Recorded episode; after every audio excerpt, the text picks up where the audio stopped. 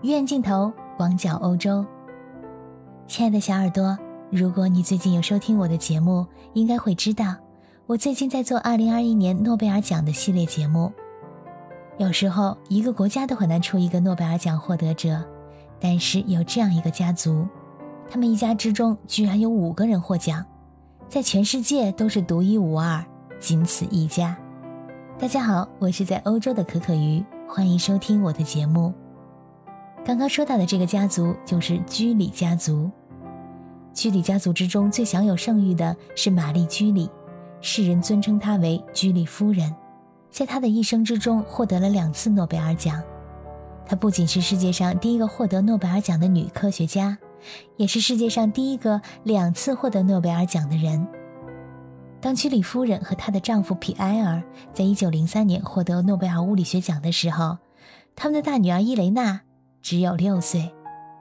他们也没有想到，不仅居里夫人本人在1911年又获得了第二个诺贝尔化学奖，而且他们的大女儿伊雷娜居里和她的丈夫弗雷德里克·约里奥也会在1936年拿下他们自己的诺贝尔化学奖。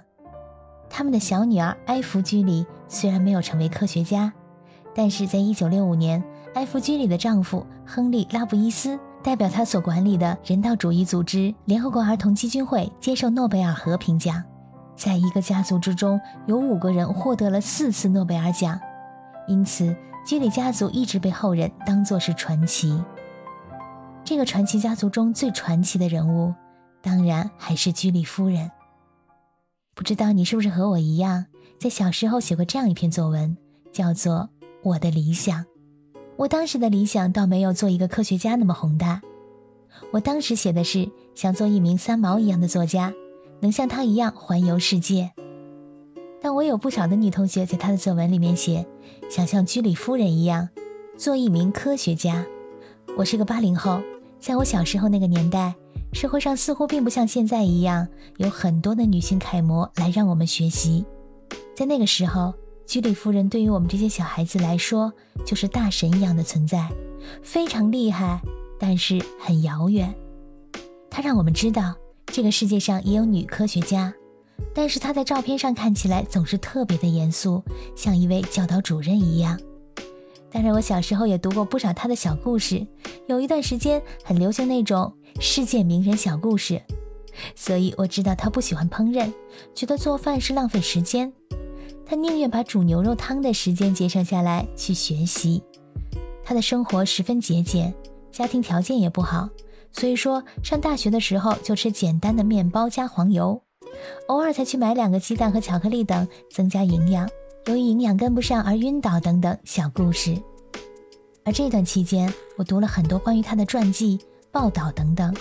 我现在深深的被他的人品、他的毅力、他的理想。他的努力所折服，他顽强坚持的原则以及开创性的思想，在目前比以往任何时候都要更加的重要，更值得探索。